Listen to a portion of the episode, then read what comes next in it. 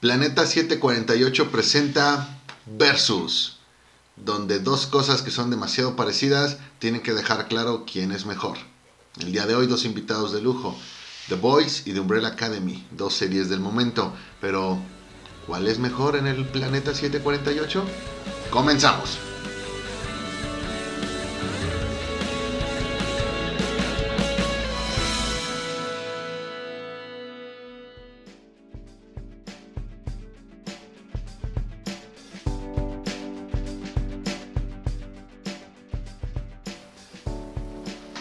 ¿Qué onda, banda? Otra vez nosotros en su programa Planeta 748. Como siempre, yo soy Edgar y conmigo mi, mi archinémesis, eh, ya que habíamos establecido eso, mi archinémesis, el buen Moyo. ¿Cómo estás, Moyo?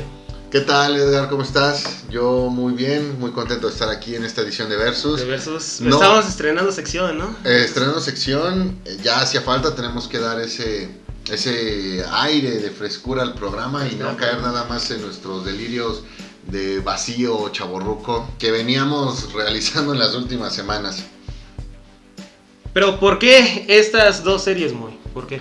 Fíjate que estas dos series son series del momento para su servicio de streaming. O sea, checa, desde ahí podemos comenzar con esta eh, Comparación. comparación. entre dos series que son demasiado parecidas. Ahí te va. Eh, The Boys, eh, Amazon Prime Video, The Umbrella Academy, Netflix, servicios de, de streaming. The Boys empieza su publicación en el 2006, The Umbrella Academy lo hace en el 2007. The Boys empieza en Wildstorm, después da el salto a, a Dynamite. The Umbrella Academy lo hace para Dark Horse, ambas eh, editoriales independientes, haciendo a un lado por mucho lo que es Marvel y, y- y DC.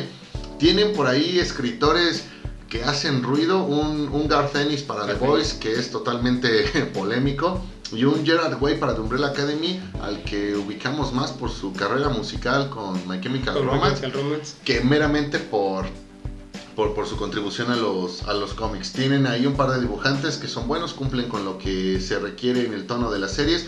Derek Robertson, Gabriel Ba para The Voice y The Umbrella Academy respectivamente. Eh, es curioso, ambos dibujantes ya vinieron a la mole. Los escritores, por su parte, han sido solicitados para este evento, pero pues no ves cuándo vayan a venir. Las dos llevan dos temporadas y yo creo que lo más importante son series del momento, como ya dijimos hace rato.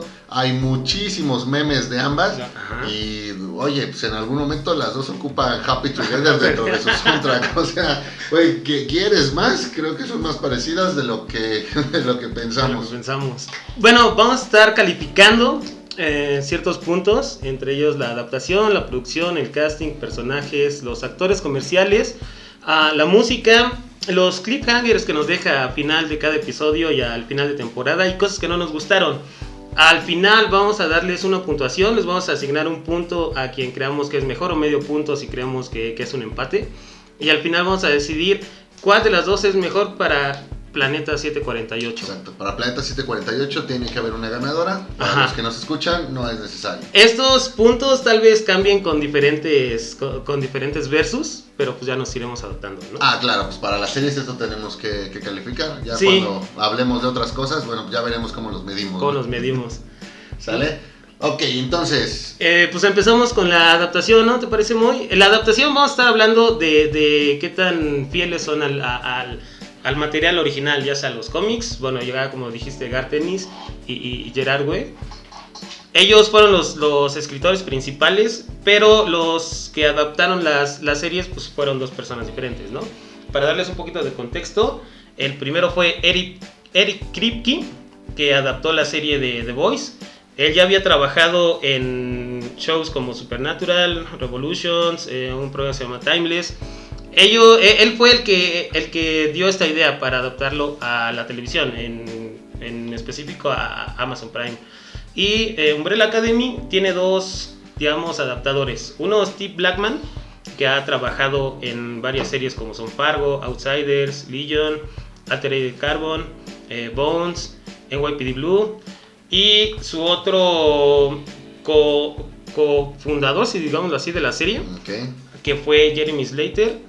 Él ha trabajado en cosas pues no tan agraciadas como la película de Fantastic Four del 2015, que fue un- una de las peores. Un asco. Eh, la de Dead Note del 2017, igual otro para asco, Netflix, otro asco. que fue este, muy muy mala. Y creo tiene anunciada una de Moon Knight. De igual este de, de, de Marvel, la quieren adoptar en una serie. Es gente que no te explicas cómo es que sigue trabajando. ¿Cómo sigue trabajando? Con ese historial, pero bueno. Pero vamos a ver si sí dio el ancho o no dio el ancho aquí con, con Umbrella Academy. A ver, Edgar, entonces, round 1, adaptación. Adaptación.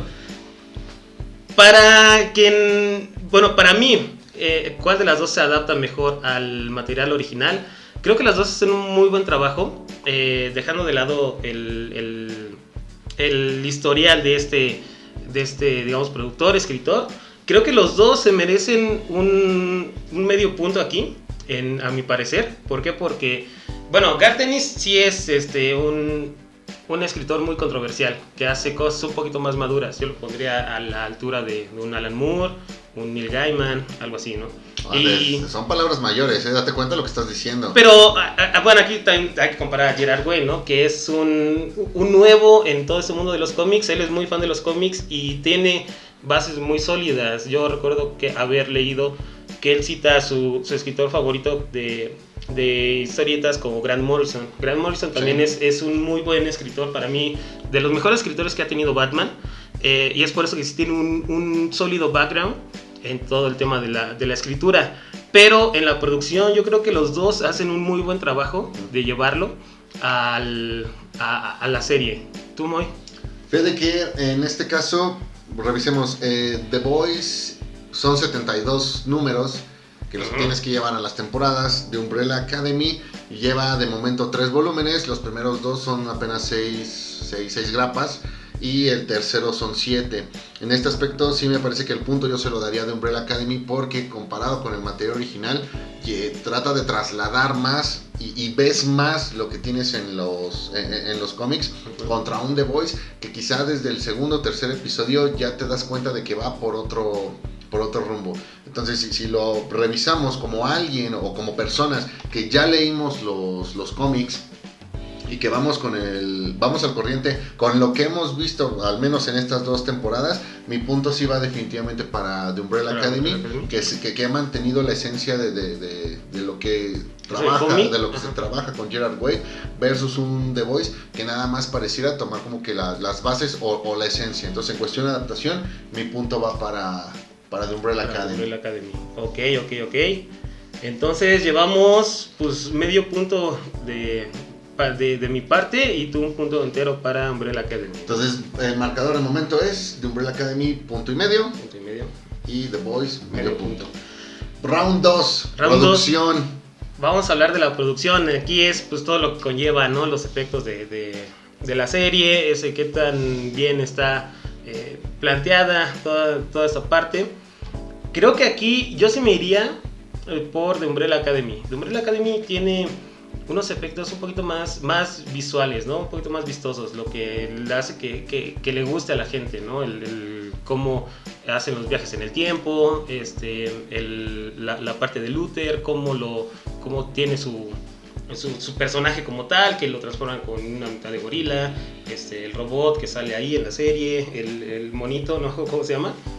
Pogo. Pogo, el monito ese, eh, eh, también es, eh, son muy buenos efectos eh, para, pues sí, para la serie. En mi particular caso, también la tendencia va para The Umbrella Academy. Explico.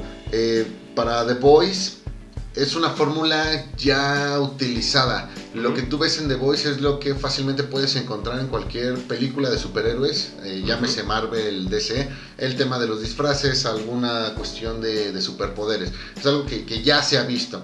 Para, de, para perdón, de Umbrella Academy, el problema viene por todo el, este contexto de fantasía que uh -huh. maneja el, el, el cómic y que trasladar a un live action complica demasiado. Hablamos, ya lo mencionaste, por ejemplo, del cuerpo de Luther, el, el androide que es este que, que la mamá, los efectos uh -huh. especiales con, con, Pogo, el fin del mundo, algunos villanos, este personaje, el, el pez en la segunda, ah, temporada. temporada. Y también cómo trasladan todo eso a los 60 ¿no? De Texas. O sea, sí nos llevan a otro sí. escenario, no, no como The Voice, que todo transcurre como digamos en estos años, sino que lo pasan al pasado. Eh, exacto, yo sé que mucha gente me va a decir, oye, pero es que aquella Dallas de Umbrella Academy temporada 2, pues prácticamente fue, es un set de cartón que pues, ellos se dedicaron a, a, a, usar o alguna calle que acondicionaron, sí, pero al final yo termino dando el punto. ¿Por qué? Porque me parece que es mayor dificultad y obviamente eh, las ganas de hacer algo diferente, de arriesgarse, son mayores. Entonces también mi punto va para The Umbrella Academy. The Umbrella Academy. Sí, no, bien como lo dices, eh, sin demeritar lo, lo, de Boys, que tiene buenos efectos también, sobre todo los, casi al final de la temporada, cuando eh, empiezan a matar a, algunos superhéroes, a algunos subs.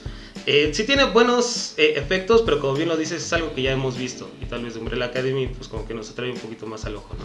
Sí, exacto, es algo que, que agradeces más y que al final del día alguien que no es experto, y lo podemos medir a través del nivel de reacción, le puede generar un mayor impacto y por ahí es donde viene esta tendencia para darle estos puntos a, a The Umbrella Academy. A The Umbrella Academy. El casting, casting, casting. El casting, nos vamos a estar refiriendo al casting como qué tanto se acercan a, los personajes que estábamos leyendo en los cómics, eh, los pudieron trasladar a la parte de, live action, ¿no? En este caso, pues está en la parte de voz este Butcher, eh, Frenchy, eh, Starlight, Stormfront, todos estos personajes que ya los habíamos conocido en los cómics y de Umbrella Academy, pues este, prácticamente los, los de la familia, ¿no? Eh, ¿Tú qué piensas en esto? Vamos a empezar contigo.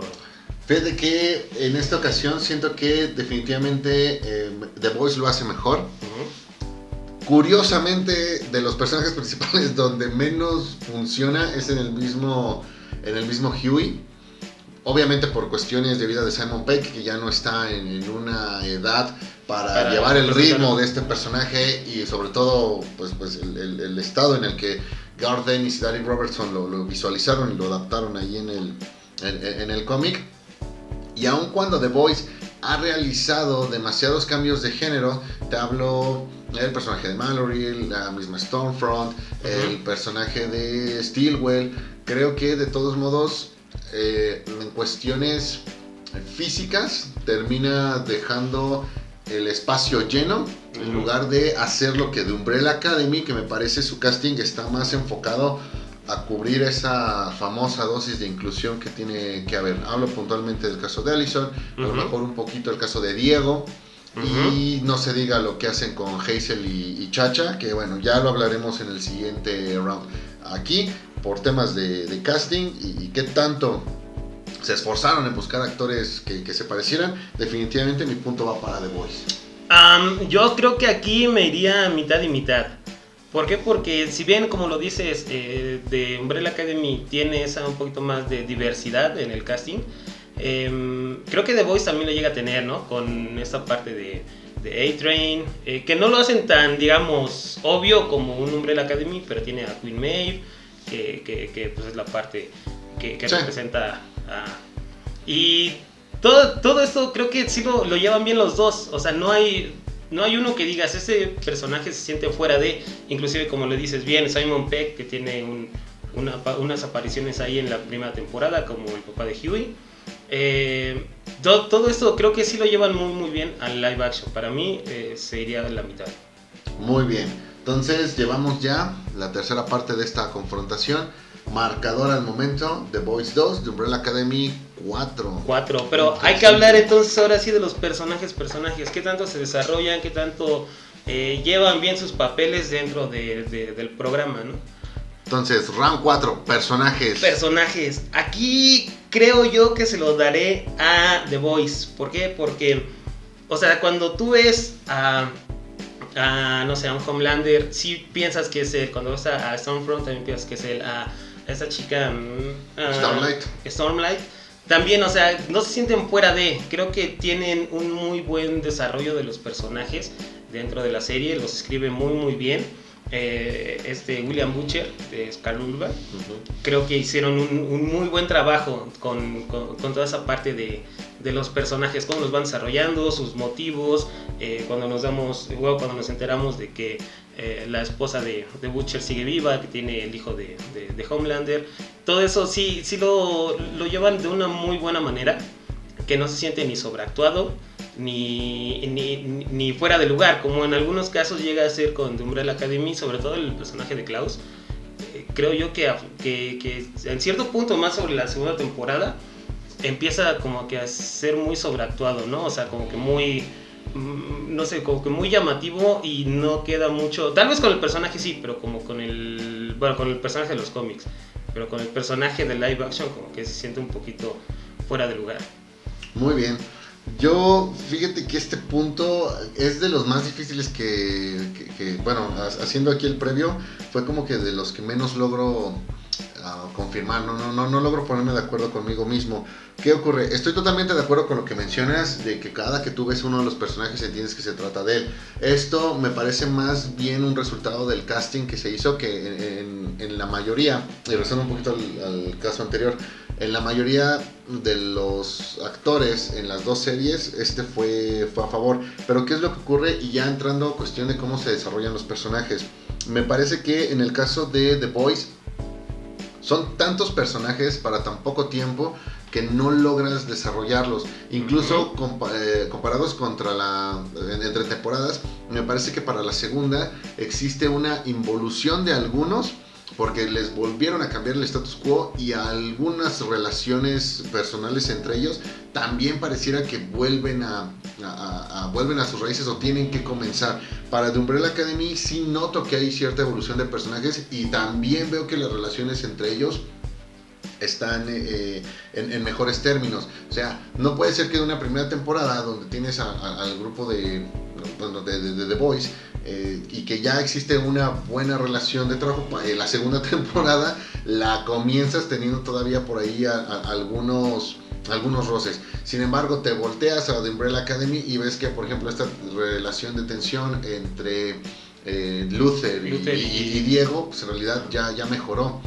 ¿Sale? La de número 5 con el resto de los hermanos también es una, una evolución. Entonces, en este aspecto, creo que eh, esto es muy difícil decir cuál es mejor, ya que las dos van para lados totalmente eh, opuestos y Ujú. prácticamente la decisión se reduce a un izquierdo a derecha.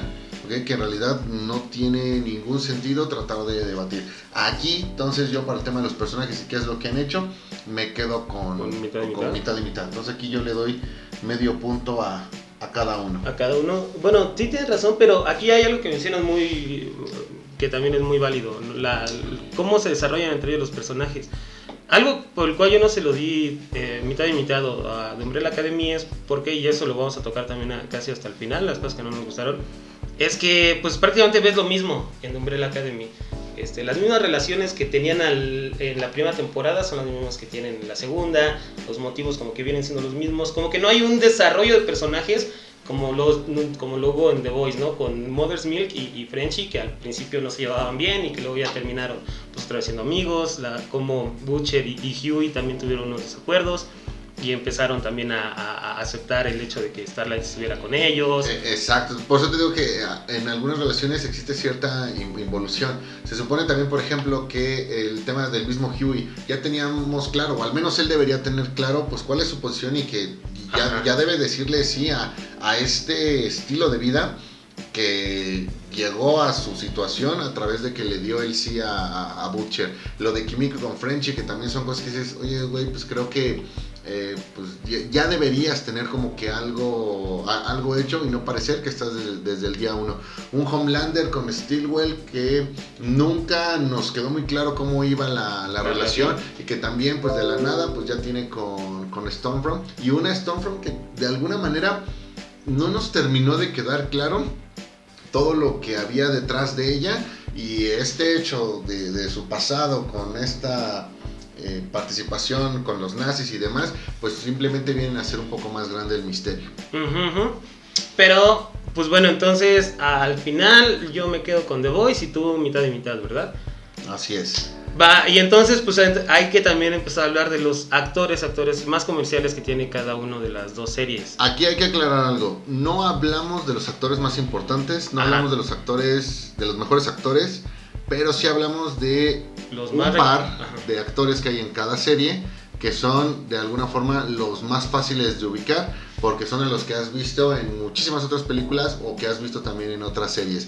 Para aclarar, del lado de The Boys tenemos a Mauro Espósito, al que creo que todo el mundo ubica de, de Breaking Bad y últimamente con esto de Mandalorian, y al mismo Carl Urban Carl haciendo a, a A Butcher. Butcher. Del lado de The Umbrella Academy hay dos. Empecemos por, por Vania Hargreaves, interpretada por Ellen Page, Ellen Page. a quien recordamos de películas de los, de los X-Men.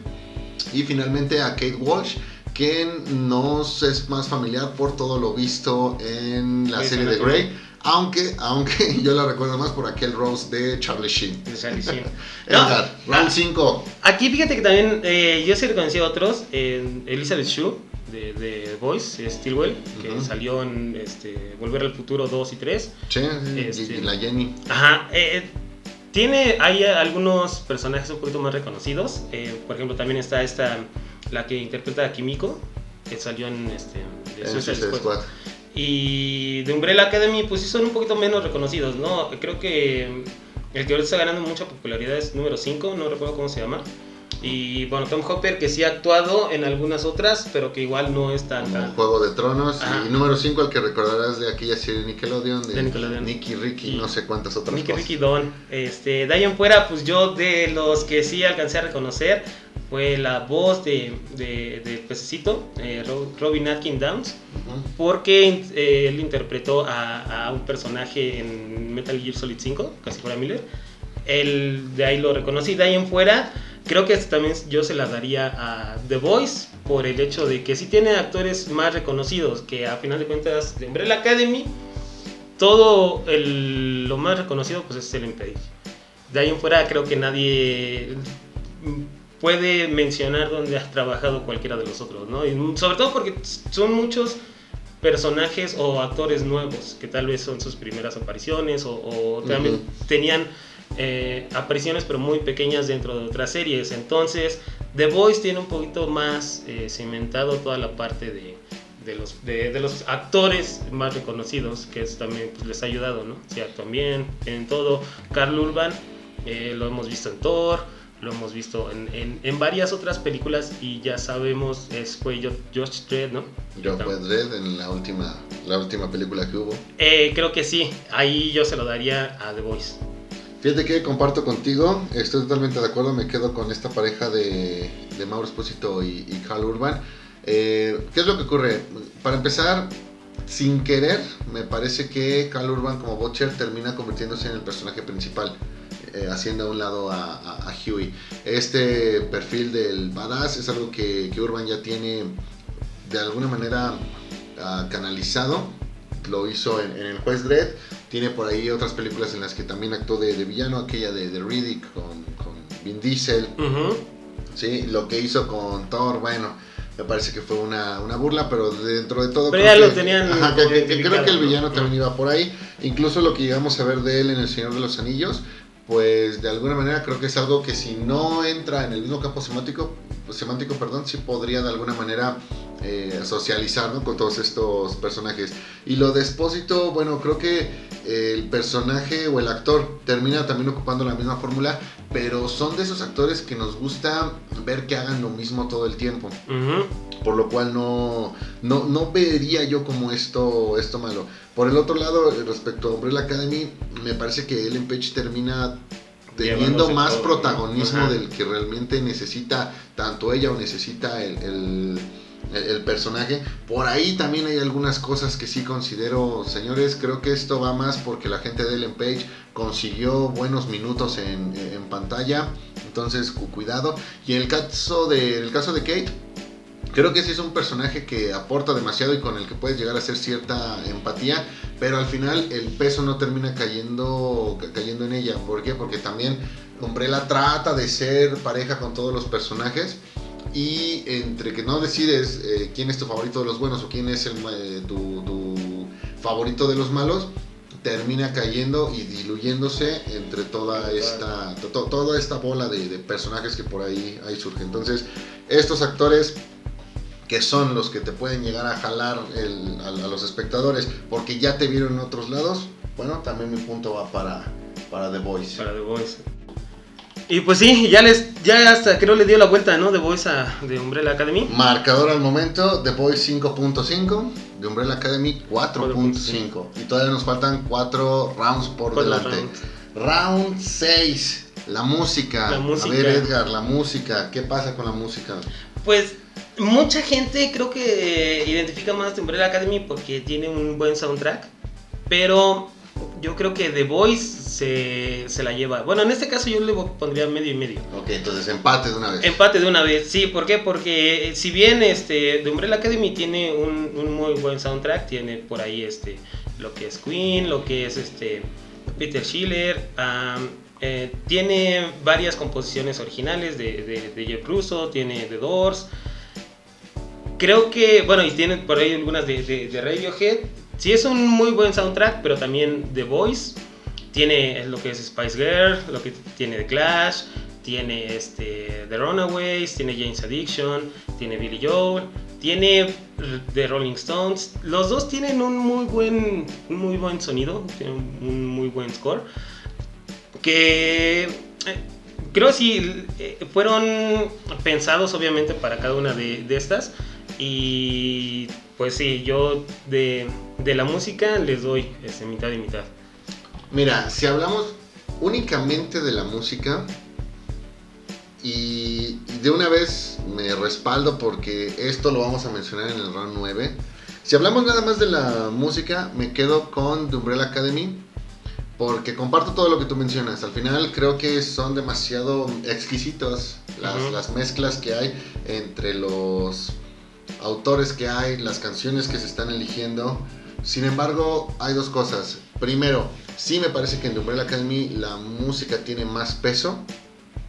Es más fácil de recordar en comparación a The Voice. Y segundo, aprovechando, y esto es totalmente a lo mejor una, desventaja que, que, sufre The Voice, pero The Umbrella Academy cuenta con Gerard Way. Y Gerard Way colabora directamente en un par de canciones para, la, para la serie, siendo la más importante Happy Together, esta que aparece en el capítulo 4 o 5 de la primera temporada, no recuerdo, pero me parece que hay más trabajo o se le está dando más importancia a la música dentro de Umbrella Academy más allá de, si nos gustan las canciones, de si están llegando en el momento adecuado, de qué tan importantes son los, grupos, las canciones que están eligiendo, por esos dos puntos le voy a dar el, ah, voto a Umbrella Academy. Oh. bien, y con esto el marcador se empata. The Voice llega a 6 puntos y The Umbrella Academy los mismos 6. 6 puntos. Muy bien. Vamos entonces al round 7. Los cliffhangers entre episodios. No, es del final de temporada. nada más entre los episodios. Entre los episodios. Bueno, a ver, aquí tú empiezas Mira, yo sé que muchos me van a matar, pero aquí me voy a tener que ir por el empate, porque realmente son contados con una mano los que tengo de cada una de las series para decir, creo que en este momento sí me quedé con más what the fuck que otra cosa lejos de ser como que el cliffhanger que me antojara ver el siguiente episodio, en su mayoría son los cliffhangers que me hacen pensar, o, bueno, ni siquiera es cliffhanger, más bien es el final de episodio o es la escena final que me hace decir, ah, mira, aquí ya se va a acabar el episodio. Bien, entonces son contados, ni siquiera los primeros episodios de las segundas temporadas me, hicieron ver esto. Más bien, hasta cierto punto, algunos detalles fueron eh, eh, predecibles o simplemente, pues, pues aquí, ¿no? Como si no hubiese habido mucha diferencia entre si cortabas el, capítulo ahí o, si lo hubieses cortado una escena antes o con una de las primeras del, del siguiente. ¿Sale? Por ese punto, yo creo que me voy por el empate en esta ocasión. En esta ocasión. Yo me iría con The Voice. ¿Por qué? Porque cuando tú ves la serie, al final de cada episodio, sí hay algo que dices, quiero seguir viendo qué pasa, ¿no? Quiero seguir, este... Eh, la, o sea, la historia, quiero que, que, me cuenten más. Y eso no pasa con Umbrella Academy. O sea, al final de cuentas tú puedes dejar de ver Umbrella Academy a mitad de, de temporada.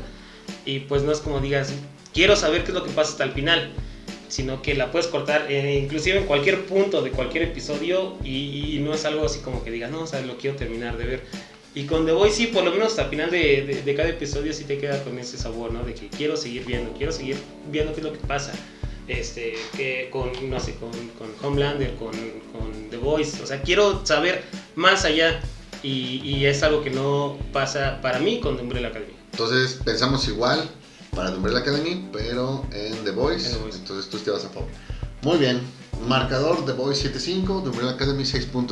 6.5. Pasamos entonces al round 8. Ujú. Los cliffhangers de final de temporada. Los últimos episodios de la primera y la segunda temporada segunda para cada una de las dos series. Edgar. Aquí yo sí se los daría a The Umbrella Academy. ¿Por qué? Porque si te deja... eh, eh, eh, es raro, ¿por qué? Porque ahorita por la, la cuestión de, de- de los... eh, como que eso es lo que se enfocan más en las series, ¿no? En dejarte colgado al final de la temporada para que quieras ver la, la siguiente temporada. Aunque el- y eso empezó a pasar desde, eh, no sé, de The Walking Dead cuando toda la temporada era un poquito aburrida, en los últimos capítulos o los últimos minutos de los capítulos tenían algo de acción y los finales de temporada sí eran muy buenos. ¿Para qué? Para que tú tuvieras que ver el inicio de la nueva temporada y ese era como que un ciclo, ¿no? O sea, ibas así, eh, empezabas mal, este, pues ya al final de temporada tenías tu pico y, eh, y volvías a, a tener la misma fórmula, ¿no? Y The Voice, pues, como, o sea, sí te deja queriendo saber más, pero The Umbrella Academy tiene buenos finales de temporada, ¿no? Ahorita con el final de la segunda temporada, de, que, que- que aparecen los nuevos integrantes de una línea diferente de tiempo. En la temporada pasada, cuando sí impidieron el apocalipsis, pero eh, a, a medias, ¿no? Sino que explotaron la luna y, aún así pasó y tuvieron que regresar en el tiempo. O sea, si quieres saber qué es lo que va a pasar al inicio de la nueva temporada, que luego empieza a bajar mucho la calidad. ¿Tú, Moy? Mira, en mi caso, ay rayos, voy a tener que dar otra vez el empate. Y yo lo analizo viendo cada uno de estos cuatro episodios. ¿Qué es lo que ocurre? Los finales de temporada de The Boys me parece que no cambian. ah, bueno, me parece que el primero no cambia otra cosa sino eh, el, el final o, o- o cambia demasiado la esencia del personaje. Vaya, teníamos la historia de, de Butcher que hasta cierto punto se estaba respetando, pero después este giro de que estás el, el hijo de Rebecca que tuvo con, con Homelander, sí deja demasiadas dudas hacia cuál va a ser ahora el rumbo que va a tomar la, la, serie. Mismo caso que ocurre en esta segunda temporada, donde ahora es el mismo Butcher que tiene que cuidar a, a- a este niño, ¿vale? Entonces, uno me parece que cambia demasiado y el segundo ya no te da rumbo de las cosas. ¿va? Si los promediamos, me da una cantidad. En el caso de The Umbrella Academy, el primer final de temporada me parece un poco sin fuerza. Porque termina también cambiando el final, pero no solamente eso, sino que termina dando una razón para facilitar lo que terminaría ocurriendo en el segundo, en el segundo arco, lo que viene haciendo, lo que viene haciendo Dallas. Y entonces ahí es donde me parece que se van por la salida fácil. Sin embargo, el final de temporada de la segunda me da la impresión de que demuestra en Umbrella Academy lo que siempre quisimos ver. A todo el equipo junto, peleando contra una amenaza en común, ya fuera una amenaza grupal o una manera este, o una amenaza individual, que también eh, diera a todos los personajes esa chance de, lucirse.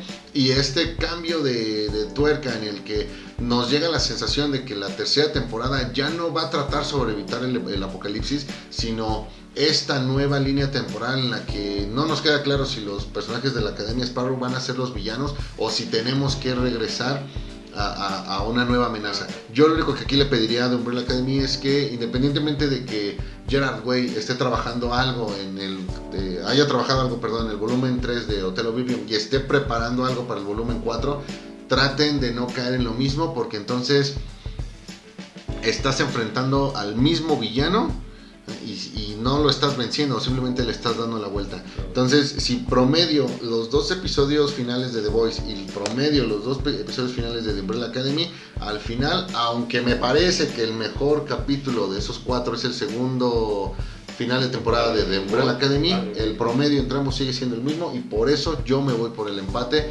también para los cliffhangers de final de temporada. Y pues bueno, sin querer esto se empató. Vamos 8-8. Y tenemos el último encuentro. Las cosas que no nos gustaron. Round 9, las cosas que no nos gustaron. Y no me agrada cómo acaba esto. Porque entonces, pues va a quedar en nuestro gusto. Pues Sí. es el que gana. Muy bien. Empezamos contigo, Mol. ¿Qué no te gustó? ¿Qué sí te gustó? Ah, mira, al final son pocas las cosas que no me gustan de The Voice, ya quedándose como una, como una serie. Siento que se desperdicia un poco de tiempo en cosas que no sabes si son necesarias o si ya es mejor cortarlas de, de tajo. Te hablo, por ejemplo, de lo que pasa con, con el personaje de Deep, De Deep, ajá. que llega un punto en el que dices, oye, ya fue demasiado de este cuate, la relación de Starlight con su mamá, y por el contrario, que le quitaste minutos, a lo mejor algunas cosas, algunos desarrollos de personajes que sí pudiste trabajar, como por ejemplo el de Huey con, con su papá, ¿sale? Entonces, creo que nada más va, va por ahí, ¿no? La distribución de, de los minutos que se le dan a los personajes. En el caso de Umbrella Academy, sí son más las cosas que me quedo pensando, ¡ay, señor! No sé cómo pudimos haber hecho, haber hecho esto. Primero, no me eh, termina de convencer esto de que elementos de la segunda temporada de Dallas la terminaste metiendo en la, en, la primera. Ya sé que hace rato les di el, empate a- en cuanto a personajes eh, a The Boys y The Umbrella Academy, pero no concibo que terminaron destruyendo la esencia de Hazel y, y Chacha, que de ser dos asesinos pues sin sentimientos terminaron siendo compañeros de los que no sabes si uno estaba enamorado del otro. Eh, la música también ya le di el punto de Umbrella Academy, pero también me parece que al- a ratos está un poco forzada. Me recuerda un poco a los Simpson y finalmente el tono. Y, y quiero cerrar diciendo esto. Lamentablemente The Umbrella Academy empieza siendo una mezcla de Watchmen con X-Men o, o Doom Patrol y termina siendo una mezcla del MCU por los chistes innecesarios que hay hasta el final de temporada, de las, eh, hablando de, de la segunda. Y finalmente esto de la música forzada que me recuerda un poco a los Simpson. Creo que son más las cosas que no me gustan de The Umbrella Academy que las que encuentro que no me gustan en The Voice. Aquí el punto a favor se lo voy a dar a, a The Voice. A The Voice. Para mí, yo creo que me iría por un empate. ¿Por qué? Porque aunque The Voice sí tiene un, o sea, una buena estructura, tiene todo, hay varias cosas que como tú bien lo, lo comentas, como que se alargan demasiado, ¿no? Eh, hay puntos que no se llegan a explorar más. eh, tal vez este, Simon Peck lo hubieran ocupado un poquito más. eh, la, la relación de, de, como bien lo dice Starlight, con su mamá es como que innecesaria y crea conflictos que también se pudieron haber evitado. Eh, la inclusión de personajes que también no, no llevan a mucho, como este Lamblighter, Ujú. que se termina matando. Eh, hasta ahí quedó. Cosas que yo tengo contra The Umbrella Academy es que a final de cuentas es la misma temporada dos veces. ¿Por qué? Porque en las dos tienes la misma primicia. Tienes que evitar el apocalipsis. En las dos, eh, el, como que el, el que el que lo el catalizador del apocalipsis es, es este Ellen Page. Se Sí. vuelve un, un tipo de Doctor Manhattan y empieza todo a valer madre. Eh, el número 5 igual, eh, como que es el que los junta a todos para tratar de, de evitar el apocalipsis. Eh, de ahí en fuera todos los demás, al principio de las dos temporadas le- les, les termina valiendo, ¿no? ¿Qué pasa con, sus, con, con- con- con los otros personajes? Llega el número 5, se juntan todos y lo, lo, lo previenen, así si podemos decirlo Sí, así, sí. pero llegan a un nuevo lugar donde tienen que volver a hacer exactamente lo mismo. Hay que ver si en la nueva temporada no, como bien lo dices, no, no toman el mismo, el mismo rumbo. Ahorita ya con, con los de, con, con los de la nueva academia y como dices, hay que esperar a, ver lo que hace Gerard Way. ¿Por qué? Porque eso es algo que, que creo yo influenció mucho, no sé, en otros como Game of Thrones, donde no se esperaron a que el autor terminara el, el, Material. el material principal y empezaron a hacer cosas que ellos lo veían así, ¿no? Haciendo puro fanservice y terminaron las cosas mal. Esperemos que eso no sea con Umbrella Academy y que sí se tomen un tiempo para, para finalizar esto. Es por eso que yo les daría mitad y mitad. Hasta no ver, digamos, todo, toda la serie hasta su, su temporada final, se puede emitir un, un buen juicio. Entonces, no se diga más. Marcador final The Boys 9.5 y The Umbrella Academy 8.5. 8.5. Apenas uno de diferencia. Si dudaban de que la serie podía parecerse mucho contra la rival de esta ocasión, sumado a lo que ya les dijimos al arranque y esta calificación, entonces sí señores, creo que tienen muchísimo más en común. Series que han sido adaptadas ¿De del cómic eh, ¿qué lugar ocuparían estas dos? Yo no creo que ocupen los primeros lugares. Hay otras muchísimo mejores para a mi parecer. Las primeras temporadas de The Walking Dead son de las mejores. Ya lo, lo último ya no. Eh, está Preacher, está una, la que yo creo que para mí es mi, mi favorita, la adaptación de Outcast, que lamentablemente solamente tuvo dos temporadas, como que no tuvo muy buena aceptación. Pero por lo menos en el top 5 sí estarían. Sí estarían. The Voice arriba y Umbrella Academy abajo, pero sí estarían. Comparto, fíjate que me acuerdo mucho de lo que dice Alan Moore, que hay historias que se crean para un medio y en ese punto es donde tienen que ser concebidas porque si la quieres pasar a otro ya no funciona. Me queda claro que, que eso se cumple al 100% con estas dos series, pero aún así yo también las ubicaría, si no en el top 5, al menos en el top 10. Creo que sí son mejores que muchas otras que hemos visto. Rápido te puedo decir, creo que son mejores que que The Walking Dead, ya contemplando lo que es totalmente The Walking Dead. Eh, creo que es mejor que Preacher, creo que también ya son mejores que, Lucifer. Habría que revisar quizá el tono de alguna contra otra, eh, quizá eh, contra Riverdale, podríamos tener otro ejemplo, y ya no mencionar las series de, de Netflix y, Marvel, donde me parece que sin problemas le ganan a un Luke Cage o a un Iron Fist, pero no sé si puedan vencer a un, a un Daredevil. Y en el caso de las series de Arrowverse, creo que sí pueden vencer sin problemas a, a un Legends of Tomorrow, pero no sé si lo mismo pudiera pasar con un Arrow, pero me queda todavía más claro que a un Flash, definitivamente, definitivamente no. ¿Vale? Entonces, ahí. Y la segunda pregunta es, ¿cuál es en tu opinión o tu apuesta al que será el futuro de estas series? ¿Cuántas temporadas más vas a van a tener? ¿Cuántas temporadas más van a ser exitosas? ¿Qué, qué, va a pasar? ¿Cuál es tu apuesta? Yo, yo esperaría, yo apostaría o me gustaría ver eh, The Voice como tiene un poquito más de material que sí lo terminen adaptando. Obviamente no todo, pero que no se alargue demasiado, porque al igual puede pasar lo mismo que pasó con The Walking Dead, ¿no? Que se desvió demasiado del material original que terminó siendo un asco.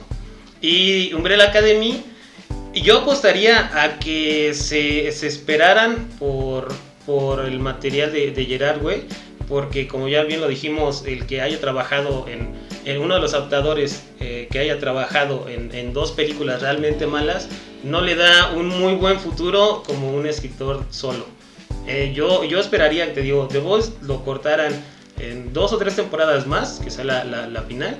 Y de Umbrella Academy tal vez igual otras tres temporadas, pero siempre y cuando sigan el material de Gerard Way, no que ellos hagan su, su, propio, su propia historia. Estoy totalmente de acuerdo. Para The Umbrella Academy eh, tienen que hacer definitivamente una temporada, o lo más sano, más correcto sería una temporada por cada volumen que, que Gerard Way se dedique a escribir de, de Umbrella Academy. Por las portadas que nos han presentado los los, compendios, los, TPBs, me da la impresión de que van a quedar en 7 o en 8. Eh, entonces no tendrías por qué hacer más, pero sí respetar el, material de origen.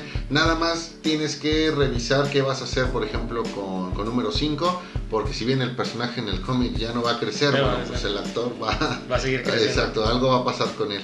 ¿Vale? Y en el caso de The Voice sí buscar que la serie terminara, no importa en qué número de temporada, pero sí tratar de darle un final. Exacto, lo peor es que eh, quieran abarcar muchísimas cosas y terminen convirtiéndose en un The Walking Dead, pero al final del día yo creo que ellos saben qué es lo, lo correcto. Tienen presente que su historia ya tomó un rumbo demasiado distinto y será suficiente si únicamente se dedican entre capítulo y capítulo a recordarnos que se trata de una serie escrita por Garth Ennis con esos guiños a algunos pasajes que por ahí vemos en el que por ahí vemos en el cómic, ¿no? Más o menos como para ubicarnos cuánto tiempo nos falta más o menos por dónde por dónde vamos. Ok. Pues voy, muchísimas gracias otra vez por estar aquí en, en esta nueva sección. ¿Qué te pareció? Me agradó, tenemos que hacer esto más seguido. Sí. Tenemos que encontrar más cosas que poner a pelear y bueno, a ver cómo les va. Sí, sí, sí. Y bueno, pues como siempre, muchísimas gracias a todos por estarnos escuchando en, eh, eh, eh, en esta ocasión con un versus entre dos series muy, muy buenas. Digo, al final cuando si te gustan las series de cómics, ve las dos y no te va, no, va a salir disgustado. Lee las dos. Lee y ve las dos. Eh, síganos como siempre en Facebook y en Instagram. Y pues vamos a tener que hacer esto más seguido. Muy bien. Entonces, esto fue Versus Planeta 748, The Boys, The Umbrella Academy. Sí, díganos también ustedes qué, qué les pareció, cuál les gustó más. Y pues sin más, muchísimas gracias a todos. Nos vemos la próxima. Yo soy Moyo. Yo soy Edgar. Nos vemos. Bye.